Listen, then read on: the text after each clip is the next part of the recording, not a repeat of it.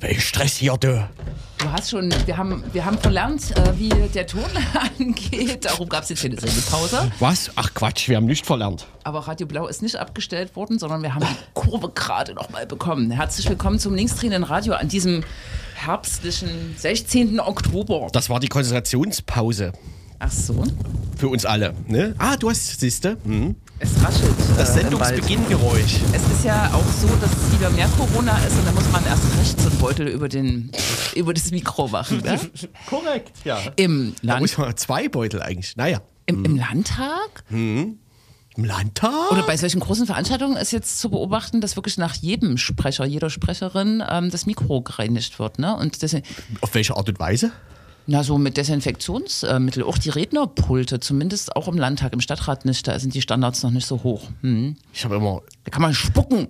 ich weiß immer gar nicht, Desinfektionsmittel in ein Mikro reinsprühen, kommt mir immer noch so ein bisschen komisch vor. Ich muss das mal genau beobachten. Aber das sind ja auch so spezielle Mikros im, im Landtag. Und dann wird das auch abgewischt wieder gleich direkt? Ja. Oder nur drauf gesprüht? Nee, ab, es wird abgewischt. Es wird einfach abgewischt, ja.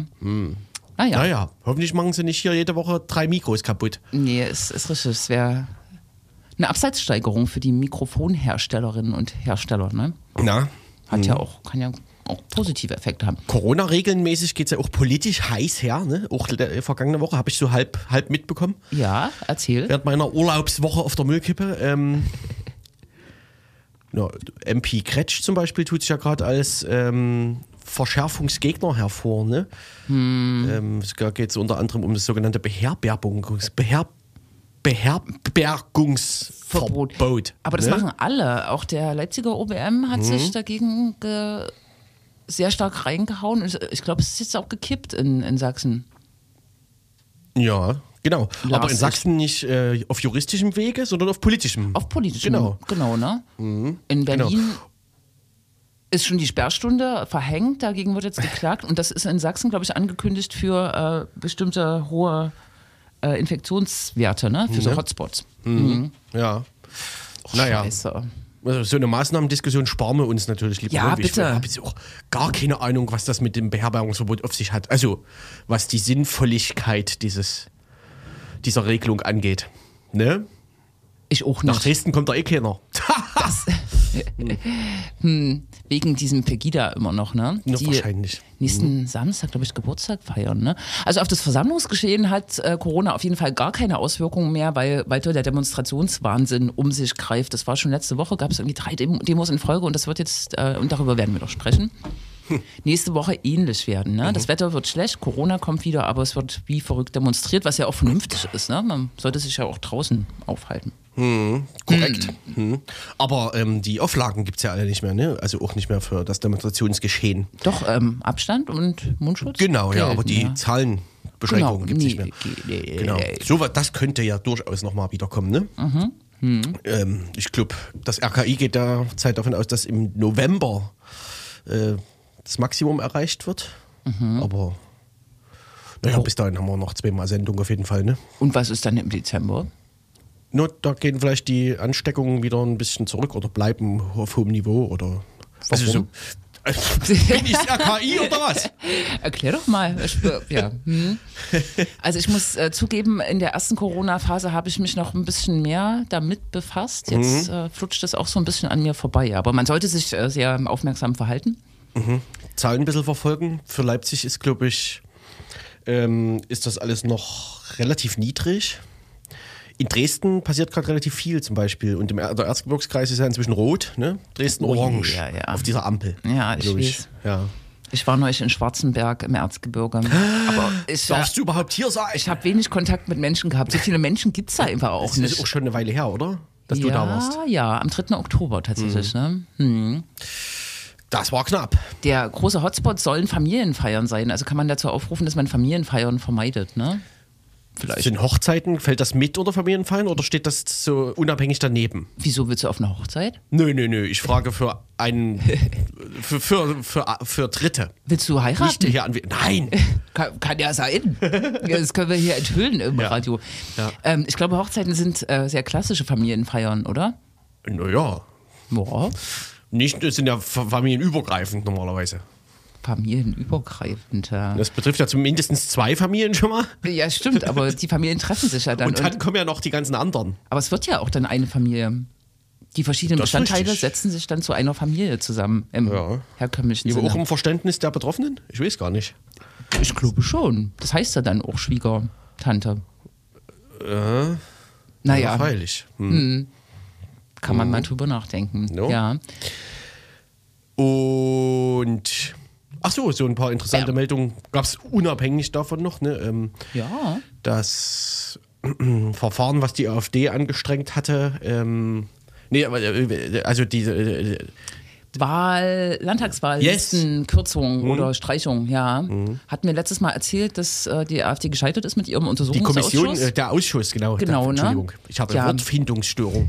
Ich hatte kurz erzählt von dieser abstrusen Debatte im Landtag, wo man schon gemerkt hat, dass äh, Jörg Urban oder äh, Jan Zwerg, die Führungsfiguren, eh schon politisch manipulativ damit umgegangen sind, aber dass es wirklich so AfD-Abgeordnete gab, die wirklich daran geglaubt haben, dass äh, die Landeswahlleiterin quasi ähm, ja, das mit politischer Absicht gemacht hat. Ne? Also es gab wirklich so Verstrahlte, äh, die dort gesprochen haben.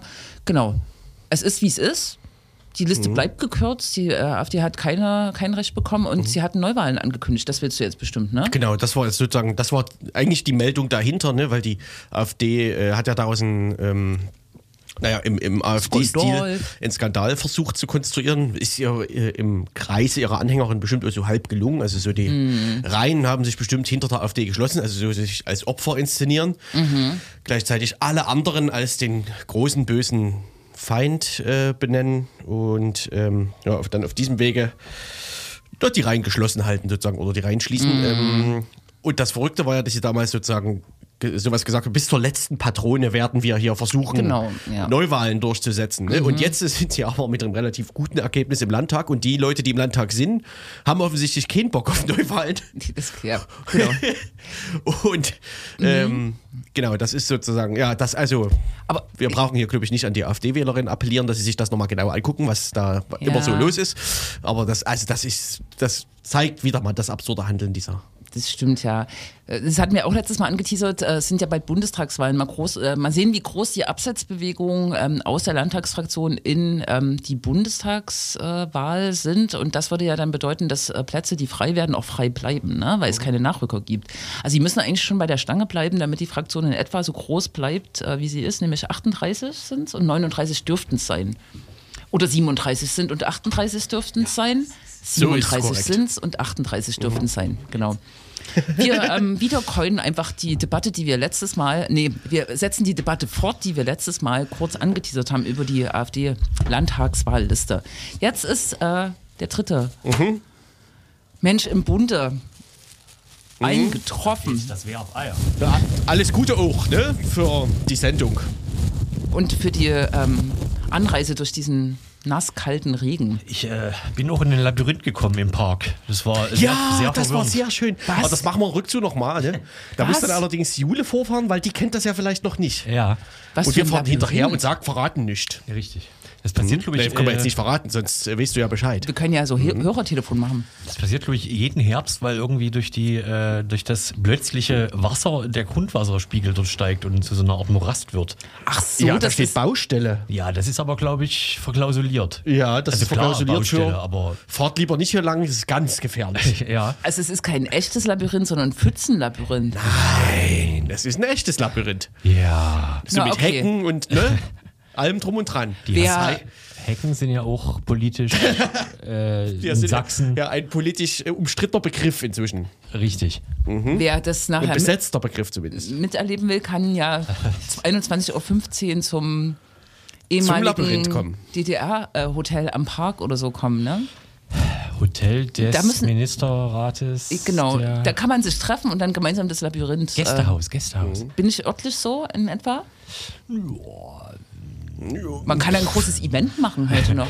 Man Ja, kann klar. von dort aus starten. Klar, es gibt ja ne? Menschen, die nur noch im freien Bier trinken, ne? weil wir hatten jetzt Corona schon abgehandelt, aber das ist ja auch so ein Effekt, dass Leute ziemlich abgehärtet werden, sein werden im Mein nächsten. Thermometer sagte 8 Grad, ich weiß nicht. Es gibt diese Menschen. Ich hatte hier vorhin einen schriftlich gelesen. Ach so, Schriftlich gelesen.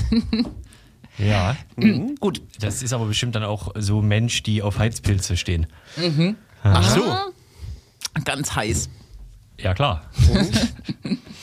Sonst wäre ja blöd. Okay, wir sind jetzt hier quasi so ein Insider, No. ein Insider, eine Insiderin am, an der anderen. Wir klären dann noch die technischen Fragen, ne? auf welchem technischen Kanal wir dann das Live-Interview, was dann folgt. Ich, sag, ich darf schon mal verraten, mit VLC machen wir es nie.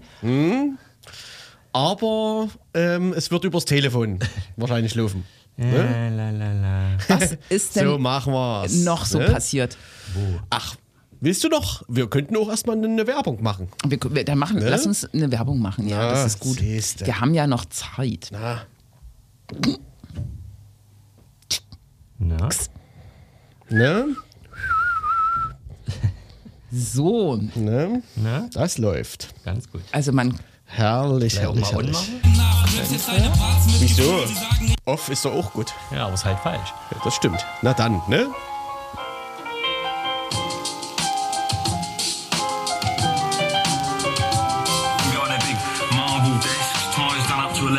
11, clicking their fingers to the fucking Lighthouse family, getting their dick sucked by big Alsatian dog.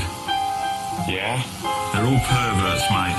Reden, reden, no über you know, Elefanten vielleicht. so blow. Über was? Na hier, Elefanten. Elef. Ne? Elefanten.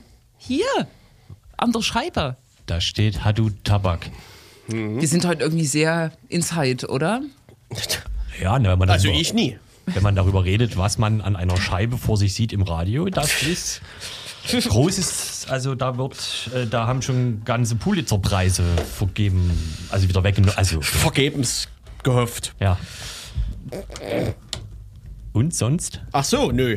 Na, wir haben ja schon alles durch. Wir haben Corona durch, wir haben die AfD durch. Ähm, Wir können im Prinzip, wir schmeißen jetzt die CD rein und dann machen wir los.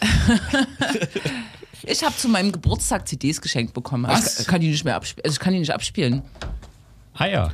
Und ihr so? Was braucht man denn dafür? Ein CD-Player. Oh, Aber diese wie sieht denn sowas aus? neumodischen Laptops haben ja keine CD-Abspielgeräte mehr. Ja. CD-Fächer. Wir sind heute ganz schön inside, ne? Ja, ja. Es gibt, glaube ich, so externe Lösungen. Okay. Könnte man jemanden fragen, der sowas vorrätig hat? Oh.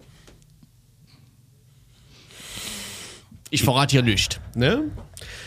Bleibt auch, soll auch das im Nebulösen verbleiben. Im Nebulös. Ja. Nicht schlecht. Ich habe im Moment nur so Lokal- und äh, Landespolitik im, Im Blut. im Blick. Es gibt den Vorfall, das kann man vielleicht kurz anführen. Ähm, im, in Leipzig-Konnewitz hat es mal wieder gescheppert. Echt? Eine äh, als Restaurant titulierte Spätverkaufsanbau-Geschichte hat äh, kaputte Scheiben gehabt äh, gestern. Dafür gab es ein LVZ. Eine als Restaurant? Was? Das Wilsons ist ja als Späti so. gestartet, sehr teuer, sehr, sehr teuer. So Sehr ein Späti. Teuer. Ja. Hat dann ausgebaut und gestern ähm, oder vorgestern ist da irgendwas kaputt gemacht und jetzt wird Da saniert. gab es zwischendurch so einen Nazi-Vorwurf, ne? Genau. An einen der Inhaber oder so, oder Ein- Beteiligten oder wie auch immer. Stillen Beteiligten. der Gesellschaft äh, war mit Benjamin B. verbandelt oder darf man Benjamin Prinzer sagen als äh, Person Nein. Lebens. Der äh, ist der ist. Stadtrat? Ja, der Stadtrat. Ja, der ist darf in, man wahrscheinlich. genau in Wurzenstadtrat, ja. Oder sagen die in Wurzen im Stadtrat dann alle, Herr B., eine Nachfrage. Und wenn jemand außerdem Prinzer sagt, sagt der, steht er auf und sagt, ich verklare sie. es hat Anzeige ist raus. es hat gescherbelt und es stellt sich die Frage, äh, ob das berechtigt ist oder nicht. Aber mm, das kann man jetzt so, das sind, sind so Lokalgeschichten.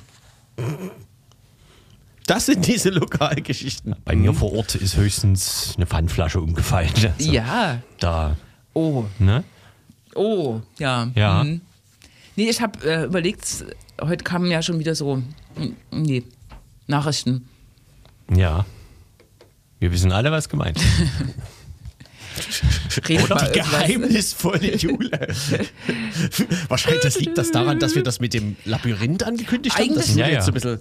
Bei mir, bei mir kommen auch selbst. immer Nachrichten an. Und, Eigentlich äh, habe ich an die FVZ gedacht und ähm, es wird ja diese Woche wurde wieder gestreikt gestern im ähm, öffentlichen Dienst äh, FVB und in der FVZ gab es sozusagen so einen Pluralismusversuch mit einem Pro und einem Kontra. und einem Kontra zum Streik. Sehr und über plural, ne? den Menschen, der, der den Journalisten Josamania Schlegel, der das Pro geschrieben hat, bin ich auf diese Wilsons-Geschichte gekommen. Aha. Um jetzt meine Gehirnwindung Ah, zu hat, erzählen. äh, da- der hat nämlich darüber geschrieben in der FVZ. Ja, und da hat Aber- der LVZ.de vorgeschlagen, lesen Sie doch auch. Aber eigentlich, Mindestens kaputt. eigentlich ist der Streik spannender, ne? Und ich fand es schon spannend, dass der Lokalchef der FVZ gegen den Streik sich positioniert hat, der FVB-Fahrer und ähm, der Journalist Der quasi musste ja. Ne? dagegen. Äh, der hat dafür. wahrscheinlich, der hat in der Redaktionskonferenz gefragt, wer schreibt denn das Kontra? Hat sich niemand gemeldet, da muss das selber machen. Da muss muss sich dann was aus Das- den Fingern da, sagen. Das ne? ist eine gute Geschichte, ja. Mhm. Eigentlich ist er natürlich auch dafür. Pro und Contra sind ja seit der Zeit, ne? äh, oder? Süddeutsche, ich kann es mir nie merken. Vorspracheerfindung. Soll man Flüchtlinge hier aus dem Mittelmeer retten? Ja, nein. Oder soll man es lassen? Oder wie das so hieß. Gott. Äh, ich glaube, oder soll man es lassen? Ja, genau. Ja, hm, sehr schön. Okay. Das äh, Auch das Ideologiekritik. Kontra hat Martin Machowitz geschrieben, oder was? Das weiß ich nicht. Heißt er so? Nee, da, das war nicht die Zeit im Osten, die Ach das so. gemacht hat. Nee, nee, nee. Martin Machowitz ist ja dieser komische Zeit, äh, Zeit im Osten. Zeitredaktionssitz Leipzig hier, Zeit im Osten. Genau. Chef. Aber wir genau. machen heute lauter so Subdiskussionen, oder? Äh, hat euch dieser Streik betroffen? Nee. Doch. Achso. Ja, mich nicht. Ich musste auf die Müllkippe fahren mit dem Auto ne? und es war vielscher Verkehr, also noch mehr als sonst. Naja. Furchtbar. Scheiße. Ne? Wann war der? Na, am Donnerstag würde ich sagen, nee. Mittwoch? Bei mir verschwimmen die Tage. Ich habe auch ich hab auf Twitter irgendwas gelesen. Habe ich das hier in der letzten Sendung schon? Ich habe irgendeinen Vorschlag gelesen äh, von jemandem, der nicht gegen den Streik ist, Es muss Mittwoch gewesen sein. Nee. aber irgendwie abhängig ist davon ähm, von der Bahn, dass sie fährt, um auf Arbeit zu kommen, äh, Mhm. auch als Maurer oder so. Und der hat vorgeschlagen, dass die LVB-Fahrer trotzdem fahren, aber die Leute kostenfrei mitnehmen. Aber so richtig Streik ist es ja dann nicht mehr. Ja, ne? aber die Leute, die auf Arbeit fahren, haben doch eh eine Monatskarte. Okay. Aber jedenfalls war das so ein, äh, ein Streiksympathisant, aber der hat irgendwie so einen interessanten Vorschlag gemacht. Auf Twitter hatte jemand, glaube ich, an dem Tag eine, eine, eine Stausituation im Leipziger Westen aus dem Dach, äh, von, von dem Dach Ja, herunter das war fotografiert, süß. wo man so fünf Autos völlig bekloppt, äh, wo man so richtig wie so eine Art Windows-Sanduhr darüber hätte legen können, um den Kopf zu visualisieren der Ja. jeweiligen Fahrerinnen. Äh, Ja, wo, ja. Das, genau, wenn man es von weiter oben gezei gezeigt hätte, wäre das wie so fünf hilflose Roboter oder so. Ne? Ja. Aber so, das war von relativ nah und da hat man dann dummerweise noch die wütenden Leute gesehen, die dann aufeinander losgehen quasi. Da steigt einer aus und. Und ich Ja. glaube, der, der quasi aussteigt und da so Beine machen will, ist im Prinzip der einige, der einzige, der das Ganze Auflösen kann. auflösen kann, indem er einfach zurückfährt. Aber das ist ja, glaube ich, auch sehr Inside. Beschreibe, was ich auch als Video gesehen habe. Ich glaube, wir müssen jetzt demnächst äh, das Thema anschneiden, wenn ich auf die Uhr äh, äh, schaue. Naja, Oder die Sendung so, abschneiden. Also, naja. Naja, ich wollte ja langsam einen Über Übergang bauen von Ne? dem Stau zu. Dem Stau. Ja. Ich habe das ja quasi schon am Anfang der Sendung anmoderiert, dass äh, viel demonstriert wird. Äh, Corona-Zahlen steigen, das Wetter wird schlechter und es wird viel demonstriert. Wir demonstrieren gegen Wetter und Corona. Kausalität, nicht Korrelation. Nächsten Samstag wird äh, eine Demonstration stattfinden, die an den sich zum zehnten Mal jährenden Mord äh, an Kamal erinnern wird, am 24.10. Das ist halt dann gleich wirklich so ein ernstes Thema, ne? Das bricht äh, quasi Man kann jetzt ja nie irgendwie zu tun, als wenn. äh, dass man jetzt über Nee, nee, nee. schlechtes Essen redet. Genau, und äh, wir haben den, diesen, diese Demonstration zum Anlass genommen, äh, nochmal auf die äh, gesamte Aufarbeitungsgeschichte ähm, rechtsmotivierter Gewalt und rechtsmotivierter tödlicher Gewalt in Leipzig ähm, zu blicken. Haben ein Gespräch geführt, was aufgezeichnet wurde. Darf man das sagen? Und das kommt jetzt live. Dieses Gespräch Das wurde aufgezeichnet. Genau, das Ich kommt weiß- live. Punkt. Hm, Mit wem denn? Ach so, Mit Hannes. mit Hannes von vom Initiativkreis Antirassismus beziehungsweise auch Rassismus, Rassismus tötet. Aber das wird alles auch nochmal gesagt. Ja. Ach so, das wird nochmal gesagt. Muss man Gut, jetzt gar nicht, ne? na, na, dann bin ich, dann warte ich gespannt. Play. Jahres 2020 jährt sich äh, der Mord an Kamal Kilada, der mit 19 Jahren ähm, tatsächlich äh, ermordet wurde am Leipziger Hauptbahnhof, das zehnte Mal. Und wir wollen jetzt äh, sprechen. Ich äh, sitze hier mit Hannes äh, vom Initiativkreis Antirassismus. Genau, und wir wollen äh, ein bisschen ja, zurückblicken oder vorausblicken und gucken, äh, was in diesen zehn Jahren passiert ist oder auch was am 24.10. aus Anlass dieses zehnten Jahrestages äh, in Leipzig passieren wird. Und ich würde trotzdem zuerst mal die Frage stellen. Ähm, zehn Jahre Mord an Kamal, ähm, der Initiativkreis, ähm, aber auch äh, die Gruppe Rassismus tötet, haben ja doch Jahr für Jahr immer während äh, an äh, den Mord an Kamal, aber auch an äh, Todesopfer Gewalt im lokalen, aber auch überregionalen Kontext äh, erinnert, äh, darauf hingewiesen, haben zum Beispiel eine Ausstellung ähm, auf den Weg gebracht, die auch seinerzeit im neuen Rathaus ge äh, äh, gezeigt wurde. Äh, wenn das keine zu große Frage ist, was ist in den letzten zehn Jahren vielleicht auch ausgehend von eurem Engagement hier erreicht worden? Was ist dein Gefühl? Und was bleibt vielleicht auch offen? Was ist erreicht worden? Wir haben wenn man sich das anguckt, vor zehn Jahren haben wir uns ja erstmalig äh, getroffen. Äh, quasi die Gründung besteht dahingehend, dass äh, Menschen aus Berlin zu Gast waren und äh, über einen Mord an einen Sozialhilfeempfänger Dieter Eich berichtet haben. Das war sozusagen der Gründungsbaustein für die Initiative.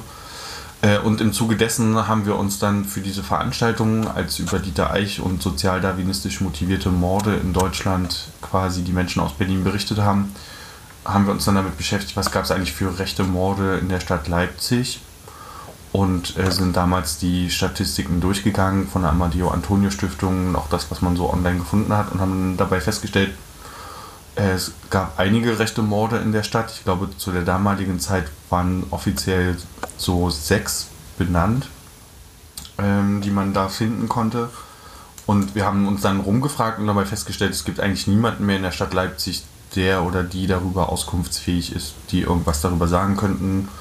Und haben halt angefangen, uns mit dem Thema zu beschäftigen. Und dann ist im Jahr 2010 Kamal ermordet worden. Und ähm, wir haben uns dann mit der Familie und anderen äh, Menschen zusammengetan und äh, dafür gekämpft, dass die rassistische Tatmotivation und die Inhalte, die dort die beiden Täter äh, auch vertreten haben, in ihrem Lebenslauf äh, zur Sprache gekommen werden und auch öffentlich thematisiert werden.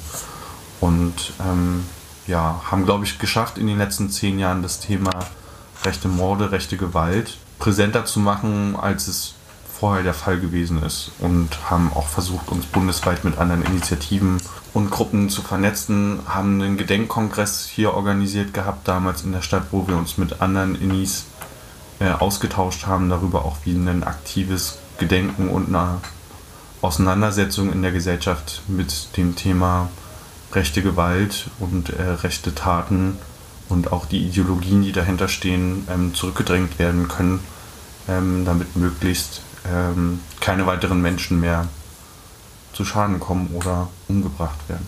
Ich kann mich erinnern, so ein äh, oder ein wichtiges Thema bei der Debatte um äh, rechtsmotivierte Morde ist ja äh, das Thema Anerkennung äh, durch staatliche Behörden. Es gibt eine, weiterhin eine große Diskrepanz äh, zwischen den Fällen, die ähm, die äh, Landeskriminalämter oder Innenministerium und äh, de, des BKA und Bundesinnenministerium anerkennen und äh, den Menschen, die durch Journalistinnen oder zivilgesellschaftliche Initiativen wie euch recherchiert äh, werden. Und ich kann mich zumindest erinnern, dass in den letzten zehn Jahren auch in Bezug auf Leipzig zwei Morde noch nachanerkannt wurden. Äh, der an Ahmed Bachir und an äh, Thomas K. Mhm. Ist das sozusagen auch, würdest du das jetzt sozusagen auch für, äh, für euer, äh, in euer, also als euren Verdienst äh, quasi reklamieren? Einerseits und zweitens, was bringt das eigentlich? Ne? Das ist, verstehen ja manchmal Leute tatsächlich, tatsächlich nicht, was bringt denn das, wenn eine tote Person quasi in der Stadt, wenn der Kampf darum geht, dass eine Person öffentlich anerkannt wird oder offiziell anerkannt wird? Zum Teil hat das was mit uns zu tun, zum Teil halt mit gesellschaftlichen Entwicklungen. Eine gesellschaftliche Entwicklung war die Selbstenttarnung des nationalsozialistischen Untergrundes. Das hat äh, zumindest auch in Ostdeutschland für ja, eine weitere Auseinandersetzung mit staatlichen Stellen geführt, die quasi sogenannte Altfälle überprüft haben. Ähm, das sollte eigentlich bundesweit passieren, äh, aber Bundesländer im Osten haben da zum Teil andere Wege gegangen, als es äh, zum Beispiel vielleicht in NRW oder so der Fall gewesen ist oder in Baden-Württemberg. Ähm, und so kam es in Teilen halt auch zu einer Auseinandersetzung zu ähm, rechten Taten und Morden, die äh, auch in der Zeit der 90er Jahre zurücklagen.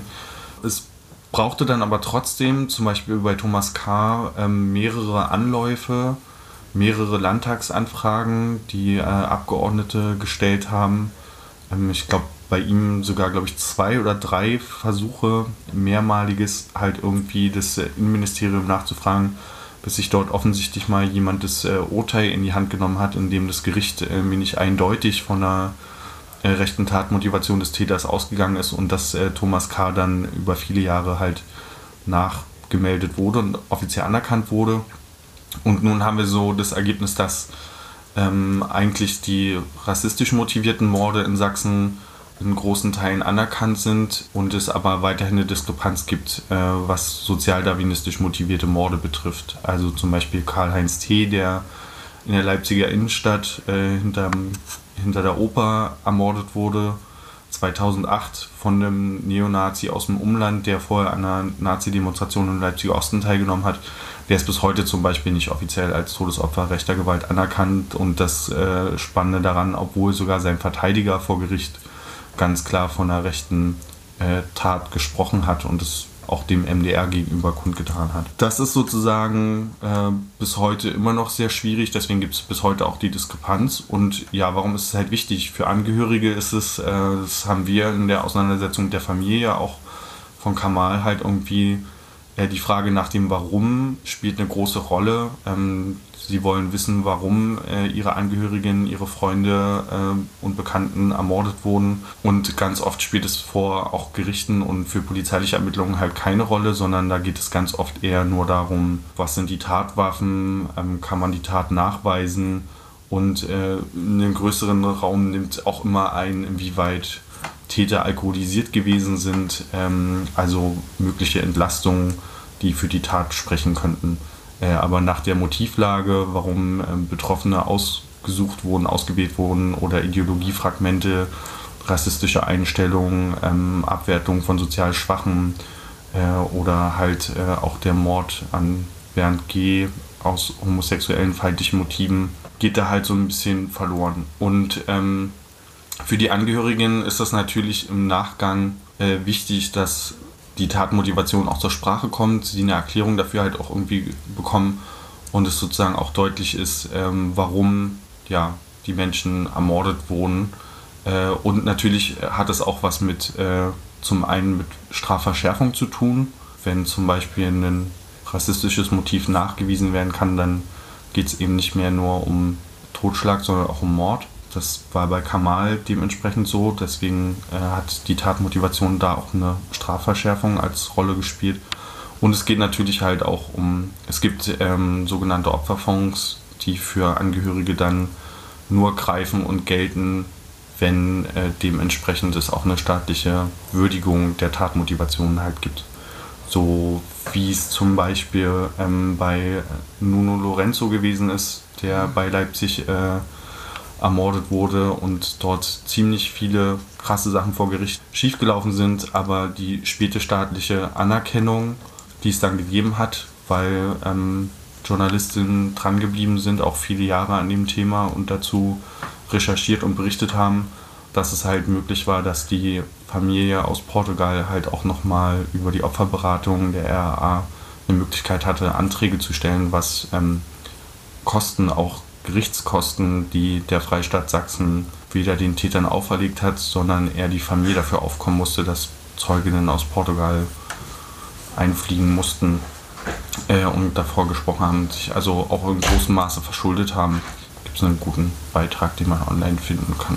Nun könnte man irgendwie äh, sagen, äh, der Mord an Kamal ist zehn Jahre her, war auch der letzte rechtsmotivierte Mord an Leipzig, aber man muss natürlich über den Tellerrand drüber gucken. Und wir hatten jetzt schon sehr krasse, ähm, auch diskutierte ähm, Morde, das klingt so komisch, wenn man diskutierte sagt, aber Morde, die für Aufmerksamkeit gesorgt haben, wie der Mord an Walter Lübcke, der Regierungspräsident von äh, Kassel, den äh, Anschlag äh, in Halle vor einem Jahr, bei dem zwei Menschen zu Tode kamen und äh, der Mordanschlag in äh, Hanau.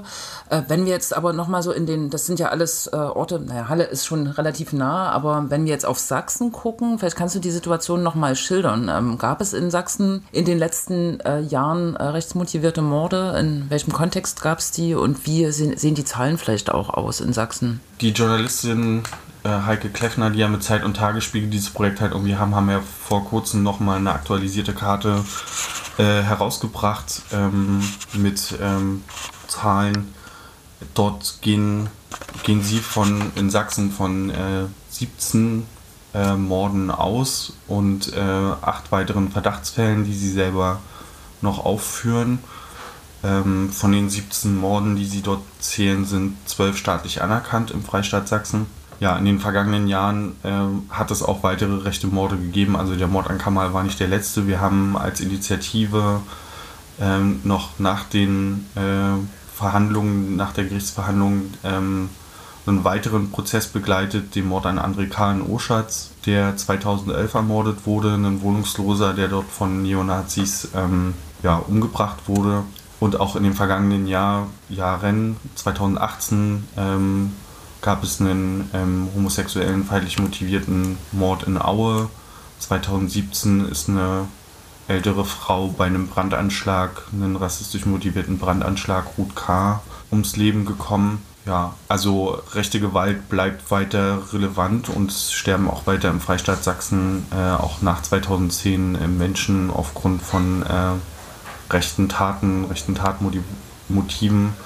Äh, aktuell wäre für auch um dass sozusagen das Gewalt weiter äh, auf dem Vormarsch ist und auch weitere Todesfälle zur, zu befürchten sind. Äh, in diesem Jahr zum sogenannten Männertag ist in Wurzen äh, ein junger Rechter gestorben, als eine Gruppe von äh, rechten Neonazis ähm, sich als Ordnungsmacht äh, am späten Abend hat versucht aufzuspielen, ist zu einer Auseinandersetzung gekommen, bei dem äh, der junge Nazi gestorben ist. Und es gab ähm, vor ein paar Wochen einen Angriff in Dresden, wo ein Neonazi auch mit einem Messer auf zwei Personen eingestochen hat, die nur mit viel Glück und mit einer guten Erstversorgung vor Ort nicht ums Leben gekommen sind. Ähm, auch das wäre eigentlich ähm, beinahe die nächsten äh, rechtsmotivierten Morde gewesen im Raum Dresden. Auch dort ist die öffentliche Auseinandersetzung dazu sehr schlecht und äh, auch thematisch kaum aufgearbeitet Es sind halt Antifaschistinnen, äh, die dort in Dresden darauf aufmerksam machen und auf die Problematik halt auch weiter aufmerksam machen. Und in Wurzen ist es auch ähnlich. Ähm, seit dem Tag hat man nichts mehr davon gehört, auch zu den Ermittlungsstand und auch überhaupt zu dem Verhalten der rechten Gruppe, die dort am Tag unterwegs war und Wurzen als Schwerpunktort, der in den vergangenen Jahren mehrmals Schlagzeilen gemacht hat mit massiven rechten Übergriffen auf Wohnhäuser von Orten, wo Geflüchtete untergebracht waren, die schwangere Frau, die vor ihrer Wohnungstür angegriffen wurde und auch mit viel Glück ihr Kind nicht verloren hat. Das sind alles so Sachen, wo rechte Gewalt weiter ein Thema auch in Sachsen ist und auch weitere Menschenleben fordert. Du sprichst es an und bei ähm, Kamal war es ja ähnlich, dass äh, eigentlich nur die äh, massive Thematisierung und Begleitung der Familie äh, dazu geführt hat, hat, dass das rechte Tatmotiv in der Öffentlichkeit eine Rolle gespielt hat. Auch wieder Medienberichterstattung hier in, in der Stadt und äh, ich denke auch dann vor Gericht sozusagen ähm, doch Einfluss hatte auf das Urteil. Ne? Ähm, aber ich will auf einen anderen äh, Aspekt. Ähm, in Jena ist gerade ähm, ein öffentlicher Platz nach Enver Simcek ähm, benannt worden, ein NSU-Opfer. Und auch wenn man in Sachsen guckt, ist tatsächlich die Stadt Dresden ähm, relativ progressiv. Dort heißt ein äh, Platz nach einem, ich glaube 1991 äh, ermordeten äh, Menschen, äh, George Gomondai-Platz, den gibt es dort äh, schon lange in Leipzig oder auch anderen Orten in, in Sachsen, wo entsprechend rechte Morde passiert sind, ähm, lässt so eine öffentliche, äh, offizielle Erinnerungskultur oder das äh, Einfließen dieser Gegenwartstaten, äh, äh, politisch motivierten, rechtsmotivierten Morden äh, so ein bisschen auf sich warten oder ist, glaube ich, so eine blinde Stelle. Ne? Also es ist vor allem in den Händen von zivilgesellschaftlichen Initiativen, ähm, diese Erinnerung äh, hochzuhalten und Demonstrationen zu machen, Ausstellungen zu machen. Ähm, jetzt gibt es oder gab es in Le im Leipziger Stadtrat dazu eine Debatte, auch eine Beschlussfassung. Wie verhaltet ihr euch dazu? Findet ihr das wichtig, dass äh, offizielle Stellen, also Städte, ähm, Kommunen quasi ähm, diese Erinnerungskultur auch ähm, anerkennen und praktizieren oder denkt ihr, und das war vielleicht auch ähm, Thema auf eurem Gedenkkongress, dass es eher auch eine Sache der Zivilgesellschaft bleiben sollte, ne? oder ist es irgendwo dazwischen? Hm, das ist, glaube ich, glaube ich, irgendwo dazwischen. Das hat auch was mit der, mit der Unterschiedlichkeit der Initiativen zu tun. Ähm, wenn wir jetzt das Beispiel halt irgendwie nehmen, ähm, wir haben ja zusammen mit der Familie für den Gedenkstein für Kamal vom Leipziger Hauptbahnhof äh, über viele Jahre gestritten und mussten ihn quasi auch erstreiten, dass es ihn heute gibt, der nicht mehr so wirklich viel mit den Vorstellungen der äh, Familie zu tun hat. Ähm, das auch immer wiederkehrendes Problem, was sich auch mit anderen Initiativen gezeigt hat, dass quasi die Gestaltung, immer wenn es mit staatlichen Stellen halt darum geht, ähm, ganz oft dann nicht mehr mit den Vorstellungen der Betroffenen äh, übereinstimmt ähm, es aber dennoch wichtig ist, dass es diese Orte des öffentlichen Erinnerns und Gedenkens und natürlich auch der Sichtbarmachung von dem halt gibt. Deswegen äh, werden wir auch weiterhin dafür eintreten, dass es äh, diese Räume und Orte halt irgendwie gibt. Die Ausgestaltung ist dann, glaube ich, immer ein Diskussionsprozess und ein Aushandlungsprozess mit den unterschiedlichen Akteurinnen. Ähm, die Stadt Leipzig hat sich in der Hinsicht ja einfach gemacht, indem sie halt gesagt hat, okay, der Stein für Kamal muss jetzt quasi der Stein sein für alle Todesopfer rechter Gewalt in Leipzig nach 1990 und fertig. Also ähm, dort äh, gibt es ja auch kein Interesse daran, äh, den anderen äh, Menschen zu erinnern, äh, die äh, auch an anderen Orten ermordet wurden und auch eine thematische Auseinandersetzung ist von der Stadt Leipzig ja eher marginal. Und ich finde, der Stadtratsbeschluss macht es ja auch nochmal deutlich mit dem so ein bisschen mit diesem Abschieben ins zeitgeschichtliche Forum und dann sollen die Leute halt irgendwie mal gucken, spricht jetzt auch nicht für ein größeres Interesse der Stadtgesellschaft dazu. Was wir positiv aufnehmen, äh, ist halt, dass es in den vergangenen Jahren ähm, zumindest auch aufgrund äh, der Recherchen, die wir gemacht haben und Veröffentlichungen, zumindest äh, in Gaschwitz äh, dort eine Initiative von einer äh, Schule in der Nähe halt irgendwie gibt, was den Mord an Nuno Lorenzo betrifft.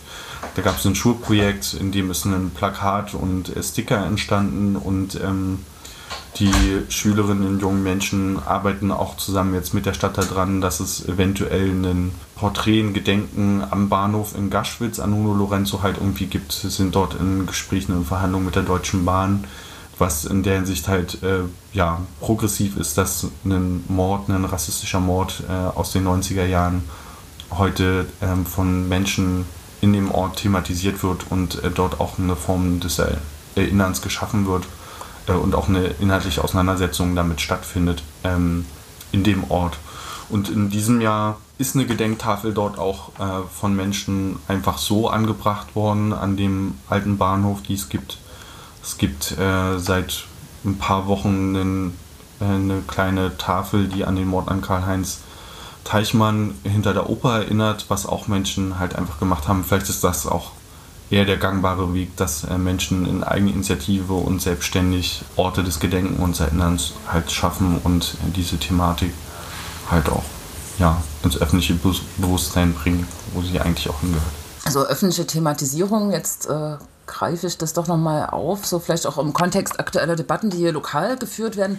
Wenn ich mich jetzt zehn Jahre zurückerinnere, ähm, als der Mord an Kamal geschehen war, war, also gab es schon Aufregung, gab es schon eine öffentliche Debatte und gab es vor allem die ähm, Community, sage ich mal, ähm, die zum Beispiel den großen ähm, ähm Gedenkmarsch äh, zum Friedhof gemacht hatte.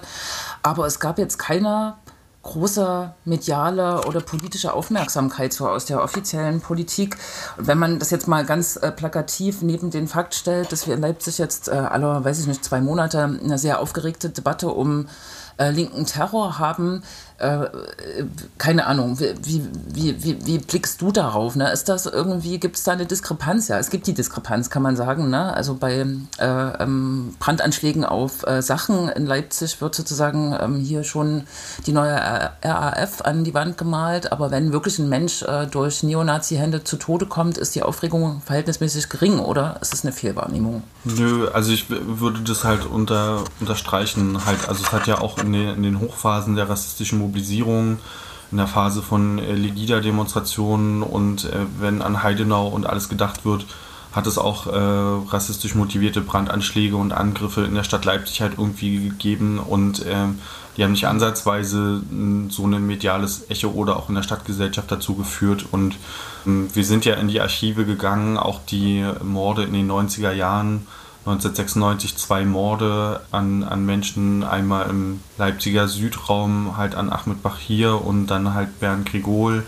in Leipzig waren. Ähm, und dort hat der damalige Oberbürgermeister Hinrich Lehmann-Grube gesagt, ein rechtsextremes Potenzial sei ihm in seiner Stadt noch nie begegnet. Da hat er sozusagen keine Kenntnis davon. Und das ist sozusagen auch immer der Stand. Also Während heute in Leipzig vom linken Terrorismus gesprochen wird, äh, von allen möglichen Stellen, auch vom Leipziger Oberbürgermeister und anderen Akteuren, hat es das bei der Stadt Leipzig mit den meisten rechtsmotivierten Morden in ganz Sachsen und äh, auch was die Zahlen betrifft, äh, an zweiter Stelle bundesweit stehend äh, nach Berlin mit nicht ansatzweise so eine thematische Würdigung geführt. Und auch ähm, weitere schwere ähm, rechte Übergriffe, die es auch in Leipzig jedes Jahr halt gibt, äh, führen nicht ansatzweise zu so einer thematischen Auseinandersetzung der Stadtgesellschaft oder einer Problemwahrnehmung, die es halt hier gäbe, sondern das Thema ist Silvester, Konnewitz, ja. Bagger.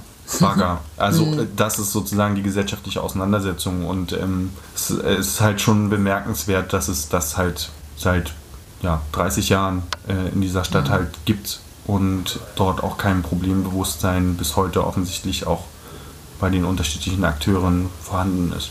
Ich finde, das hat die Stadtratsdebatte gezeigt. Mhm. Man kann sie sich angucken. Ähm, halt irgendwie, es ging um Todesopfer rechter Gewalt und das, was danach an Wortbeiträgen gekommen ist, war krass. Also, ähm, und da meine ich nicht die AfD-Vertretung, sondern da meine ich die anderen sogenannten demokratischen Parteien, ähm, die sich dort zu Wort melden wenn man halt bedenkt, dass in dieser Stadt mindestens acht, wenn nicht sogar zehn Menschen ums Leben gekommen sind durch rechte Täter. Kann man sich nochmal angucken, glaube ich. Ne? Da gibt es einen Mitschnitt. Ähm, aber vielleicht zum Schluss jetzt äh, auf den 24.10. Äh, geblickt. Äh, es ist, glaube ich, jetzt wahrscheinlich die zehnte Demonstration oder vielleicht gab es auch mal ein Jahr ohne Demonstration. Was wird dieses Jahr genau passieren am 24.10. und was ist vielleicht anders auch als in den vorigen Jahren? Es, es, gab nicht jedes Jahr eine Demonstration. Ja, was wird äh, anders sein? Wir haben es nochmal versucht mit, äh, mit einem Gedenken über einen Monat hinweg, haben bundesweit dazu aufgerufen, Initiativen auch wegen Corona, weil klar ist, dass nicht ähm, alle Interessierten ähm, nach Leipzig kommen können, ähm, Aktionen und äh, Orte des Gedenkens des Erinnerns an Todesopfer rechter Gewalt, nicht nur an Kamal, äh, sondern bundesweit halt auch ähm, bei sich durchzuführen. Ähm, das ist das eine. Und wir machen eine Aktionswoche vorher mit unterschiedlichen Veranstaltungen. Es wird nochmal einen äh, Rundgang in der kritischen Einführungswoche am Montag äh, geben zu einigen Orten in der Innenstadt. Am Dienstag veranstaltet das äh, Leipziger Ladenschutzbündnis eine Demonstration auch im Rahmen der Aktionswoche und besucht quasi rechte Akteure im Leipziger Zentrum und weist auf diese hin, dass sozusagen rechte Strukturen, auch ähm, militante, gewalttätige Strukturen äh, bis heute in dieser Stadt verwurzelt sind und äh, wo ihre Orte sind. Ähm, es wird inhaltliche Veranstaltungen, Online-Veranstaltungen halt geben. Wir selber wollen äh, auch nochmal mit ähm, unterschiedlichen Flyern in der Nähe des Gedenkortes äh, auf den Stein von Kamal hinweisen, darauf öffentlich machen. Es wird vielleicht auch nochmal weitere politische Veranstaltungen im öffentlichen Raum in der Woche halt irgendwie geben. So sind sie zumindest in Planung. Ja, da kann man halt sagen, ähm, informiert euch auf unseren Twitter, Insta haben wir jetzt dieses Jahr äh, auch mit ins Programm aufgenommen und ähm, auf den Internetseiten, auf den Blogs, dass man da informiert ist. Ähm, ja, und dann am Samstag die Demonstration wird äh, unterschiedliche thematische Blöcke haben. Wir erinnern nicht nur an Kamal, wir erinnern an alle Todesopfer rechter Gewalt in Leipzig und darüber hinausgehend ähm, beschäftigen uns mit den Motiven, die es bundesweit halt gibt, wie zum Beispiel auch Antisemitismus mit dem äh, Anschlag in Halle. Äh, der Gerichtsprozess läuft ja aktuell in Magdeburg. Ja, das sind halt die Sachen, die bis zum 24. noch anstehen. Und eigentlich hätten wir gerne, das werden wir dann wahrscheinlich nachholen, es gibt äh, einen sehr guten Account äh, äh, auf Twitter, der täglich quasi die ähm, Todesopfer rechter Gewalt vorstellt und äh, die Person, die das halt irgendwie betreut, ähm, bringt ein Buch raus, in dem sozusagen die Todesopfer rechter Gewalt bundesweit äh, halt alle nochmal gesammelt werden äh, oder sind und das Buch erscheint Ende Oktober. Wollen mit ihm auch nochmal eine Lesung und Veranstaltung halt durchführen. Das werden wir dann wahrscheinlich im November oder im Dezember dann halt machen. Und äh, wer quasi die Schau der Plakate der letzten Jahre sehen will, kann sich eine Litfaßsäule am Kondomit Kreuz angucken. Genau, das, da sind dann, glaube ich, auch die Demo-Aufrufe der letzten Jahre zum Teil halt zu finden, also im Ausschnitt. Ja. Genau. Danke. Jule hat mit Hannes gesprochen und viel am Gerät eingestellt währenddessen.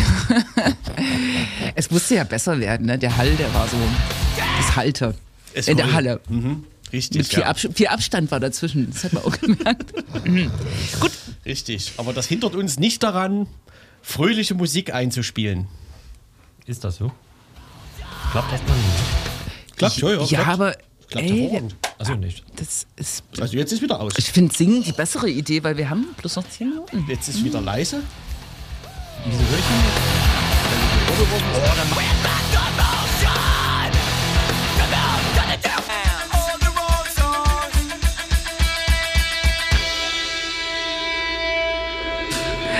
Acht Minuten und ausfäden. Nein.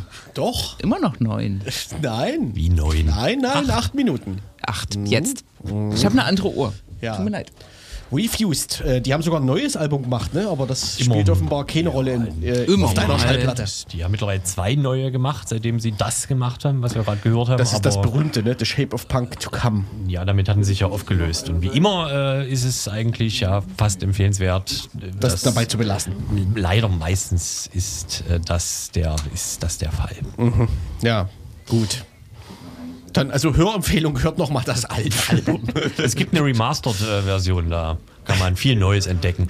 Aber das ist ja wie bei Tokotronik, die neuen darf man sich nicht anhören. Ja, aber ich. die haben sich ja nie aufgelöst. Das ist ja zumindest. Ach, und äh, Refused haben sich aufgelöst ja, ja. und dann wieder zusammengekommen. Wie Slime? Nee, hat Slime sich aufgelöst? Ja. ja Sogar zweimal. Ja, wobei ich mochte dieses Erich Mühsam-Album. Ne? Naja, egal. Ich mag Erich Mühsam. Ich mag Erich Mühsam. Mhm. Das. Wirst du das auch? Ja, ich glaube, das sind schon unsere Nachfolgenden. Ja, die funken hier im Hintergrund rum. Die, die, ja, ja. Was uns den, nicht davon abhalten sollte. Den Ton, Ton, von der Nadel wahrscheinlich. Jetzt noch schwerwiegende Themen hier zu erörtern, oder? Ich bin gespannt. Wir sind nämlich noch sieben Minuten. Genau. Ihr wolltet Erzähl mal, was, was steht denn auf deinem Pad? Ja, was steht denn auf deinem Pad? Du hast ja ein neues Tablet. Ich habe tatsächlich im na, das muss ich jetzt nicht erzählen, nee. Ah ja. Hätten wir das. Äh, haben wir noch Veranstaltungen vielleicht? Ah, ich höre, dich, ich, ich, höre dich im großen Raum da drüben.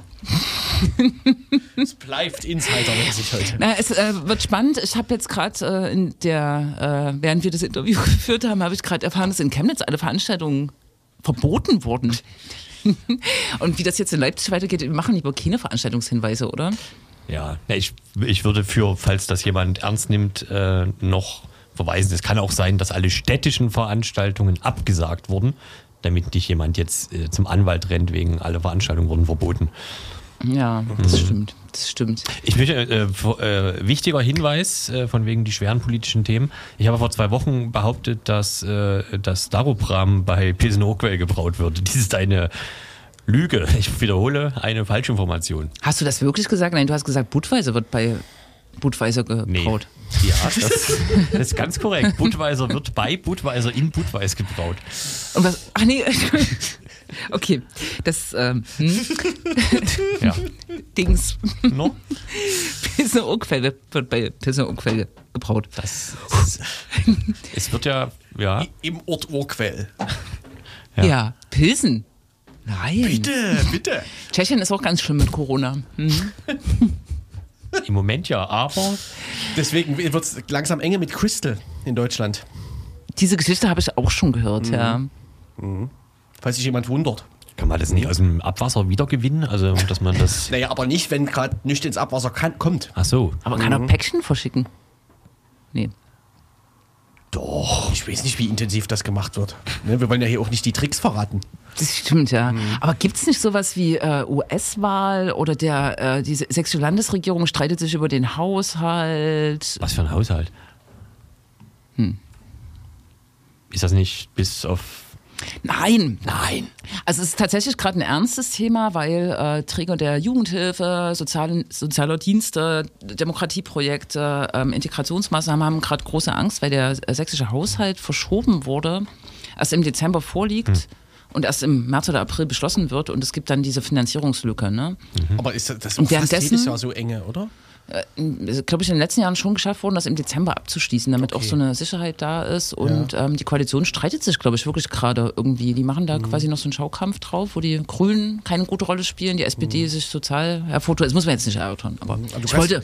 Genau, äh, um nochmal den Modus zu erörtern, es wurde ja, also aus irgendeinem Grund hat sich ja ähm, die Sozialministerin ans Volk gewandt und äh, beklagt, dass so wenig Geld zur Verfügung stünde. Aber soweit ist es, sind die Verhandlungen ja noch gar nicht, oder? Wie ist denn, wie, ja. Ich glaube, ihr Subtext war, dass die CDU da äh, äh, reingehen will in so Jugendhilfe, Sozialdienste. Äh, Dienste. Das sind Und sozusagen dass aber die noch die Grünen- internen Absprachen, von denen man eigentlich noch gar nicht weiß. Genau, und dass die Grünen sich aber nicht reinhauen, sondern die Grünen haben halt ihre Agenda. Ne? Die wollen wahrscheinlich Umwelt und Justiz und Demokratie irgendwie stärken, aber nicht die Sozialprojekte. Aber ich glaube, die haben sich jetzt auch irgendwie dann alle er- erklärt und das geheilt und wie das so ein politisches Spiel halt ist. Ne? Aber das scheint ja irgendwie so ein sächsisches Erfolgsmodell zu werden, dass äh, jeder Minister und äh, jeder Ministerpräsident etc. so nur für sich spricht und ähm, gerne auch mal einfach was anderes sagt, als wie wo Koalitionsmeinung äh, ist und so. Also ich bin mir, was hat, was hat Kretschmer für einen unglaublich dämlichen Satz diese Woche zu Corona gesagt? Ähm, Ja. Ist nicht so schlimm. Oder so. Nee, Er hat ja diverse komische Sachen zu Corona gesagt. Aber ange angefangen hat alles mit dieser Beschränkung auf äh, also 50 Personen, ne? Also Ja, ab nee. 50 Neuansteckungen. Nee, das ist aber jetzt, genau, das ist so Prinzipienraterei, aber er hat sowas gesagt wie, ähm, äh, Corona hat mit den Menschen in Sachsen nichts zu tun oder so ähnlich. Ja, ähm, ja, ja. Das war, Genau. Ah, den habe ich verpasst. den Während äh, der Erzgebirgskreis, glaube ich, bundesweit der äh, Kreis mit den höchsten Infektions- äh, oder dieser, diesem in, in ja, ja, der ist auf jeden Fall gerade Inzidenz. Inzidenz äh, ist. Da wirkte das so ein bisschen abgefahren, ja. Und das Ja, es gibt mehrere Sozialministerium, Sachsen. Sozialministerium hat am Montag noch gesagt, alles entspannt, während der Erzgebirgskreis selber quasi in der Presse erschien, dass alles ganz schlimm ist. Ne? Und das Sozialministerium hat das erst einen Tag später irgendwie. Ja, die haben Die das, Erzählung. das Fax kam ja erst später. Genau, Das das Fax. Ja, Hm. ja, Fax ist eine feine Sache. genau. Und aber genau, im Erzgebirge wird erzählt, es gäbe keinen Hotspot, wohingegen im Eichsfeld ist es wohl, in Thüringen ist es wohl Mhm. gerade auch äh, sehr übel. Und da geht es tatsächlich auf eine Familienfeier zurück. Mhm. Äh, sozusagen der Ausbruch. Im Erzgebirge weiß man nichts genaues. Ein Abgeordnetenkollege äh, hat mir jetzt auch im Fahrstuhl, muss man auch äh, Mundschutz tragen und nur zu zweit fahren, hat mir auch erzählt, er kommt aus einem Dorf, wo 300 Leute wohnen und 20 sind jetzt äh, infiziert. Und das ist schon, wenn man das ausrechnet, eine sehr hohe Rate. Familienfeier, Nordsachsen. Na schön. Ich meide Nordsachsen eh. Ich meide das auch, da ist auch nicht ich meine auch nichts. das Erzgebirge. Julia nicht, ne? Und es ist eigentlich ganz schön. ja, es ist, ja klar, wenn man also gerade Orte wenn's- meidet. wenn wenn wenn es kalt wird und da überall diese Schnitzmännchen. Wir waren auch neulich zusammen im Erzgebirge. Ja, das war wirklich sehr schön. Ja, das die war- Hast du, da, hast, du, hast du einen Setzkasten mit so Zeug? Das ist das Ja. gruppenbezogene Menschenverachtung. Schnitzmenschen. Gruppenbezogene Menschenverachtung. Menschenbezogene Gruppenverachtung. Nee. Aber irgendjemand muss es ja schnitzen. Geschnitzt muss werden. Muss- Die muss stehen da werden. überall im öffentlichen Raum rum. Ja, man Diese. Räucher. Das machen doch heutzutage Maschinen. Nein, das sind die billigen China-Kopien. Und das macht man während Das gibt's ja, das gibt's Und ja daran wirklich. sieht man doch, die können das. China-Kopien. Ja, man kann jetzt sich so eine Seifner-Dingspyramide jetzt auch für ein 20 auf AliExpress bestellen. Schießen. Schießen. Kommt dann drei Wochen später schon an. Wir werden hier subtil schon unter Ja, Druck weil wir noch gesetzt 26 Sekunden haben. mit Blicken. Ja, die rennen dann, glaube ich, an die Plattenspieler. Ja, Und die dürfen uns ja nicht umrennen wegen Infektionsgefahr. Das, Beginnen das wie- ist ziemlich gut. Beginnen wie jede äh, der nachfolgenden Wir werden einfach streng. mit einem Tanz, was man ja im Radio nicht sehen kann. Deswegen verraten wir das hier gern. die Frage ist ja, ob ihr ans Mikro geht, wenn es soweit ist. Es gäbe Ja. da die drei, die ist klar. Da müsste ich mich Da kann man sich, sich Kann ja neue, kann man sich ohne neue Tüte dran basteln. Zwei Sekunden Macht eine Tüte das noch, ab, Jule. Ne? Genau. Tschüss. Wir sehen uns auf der, Tüte abmachen und dann nochmal wir sehen uns auf den Straßen. Ach, jetzt sind wir weg, oder? Wo müssen wir hoch? Und vor allem alles angesteckt.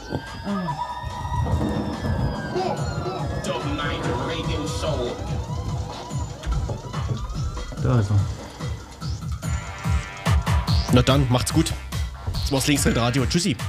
Face down, Babylon. Mash down, Babylon. 42 hertz of double niceness.